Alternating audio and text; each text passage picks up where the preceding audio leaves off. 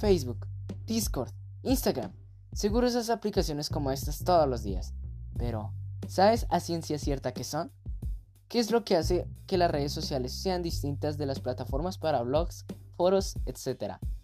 En este contenido abordamos el tema a detalle. Ya no existe sociedad sin Internet.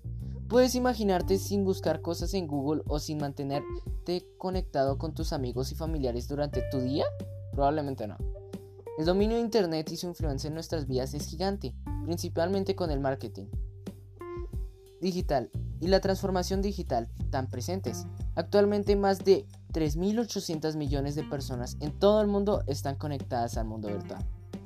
Ahora que ya sabes la multitud de personas usuarias de Internet, pregúntate, ¿cuál es tu mayor razón para estar online? Cada persona dará una respuesta, pero es muy probable que la mayoría responda que las redes sociales. Esto porque existen actualmente 3.000 millones de usuarios activos en las redes sociales. Y este número tiende a crecer cada vez más, con la dinámica de mejoras constantes de estas plataformas y el surgimiento de nuevas. Por eso es que en este post quiero explicarte de una manera muy clara qué es lo que se hace que una red social reciba este nombre, cómo surgieron estos espacios y qué ventajas ofrecen para los negocios. ¿Qué son las redes sociales?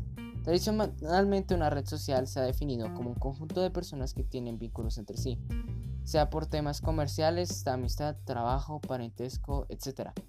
Las redes sociales, como nosotros las conocemos, permitieron que esos conjuntos de personas se encontraran en un entorno virtual, convirtiéndose en sitios web, conformados por comunidades de personas que tienen cosas en común. Y es que en sus comienzos los sitios web solo permitían una comunicación unidireccional y muy poca interacción. Hoy las redes sociales le dan al protagonismo a los usuarios y a las comunidades que estos conforman. Estos sitios facilitan la comunicación entre las personas el intercambio de información, como fotos, videos y demás. Y les permite conocer gente nueva, ampliando aún más su red. Piensa que los grupos de amigos que tienes sean de la universidad, del trabajo tu familia, cada uno de esos grupos es una red social que tienes.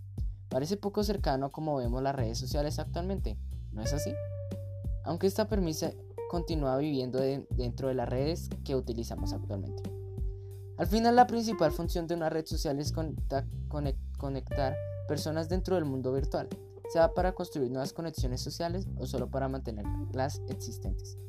Es innegable el éxito alcanzado por las redes sociales que conocemos, como Facebook, Discord, WhatsApp, Instagram, etc. Difícilmente logramos imaginar nuestras interacciones sociales sin su presencia y eso muestra la fuerza de estas plataformas, que se toman el mundo como lo conocemos. Muchas gracias, mi nombre es Carlos Marroquín Fajardo y este es mi post.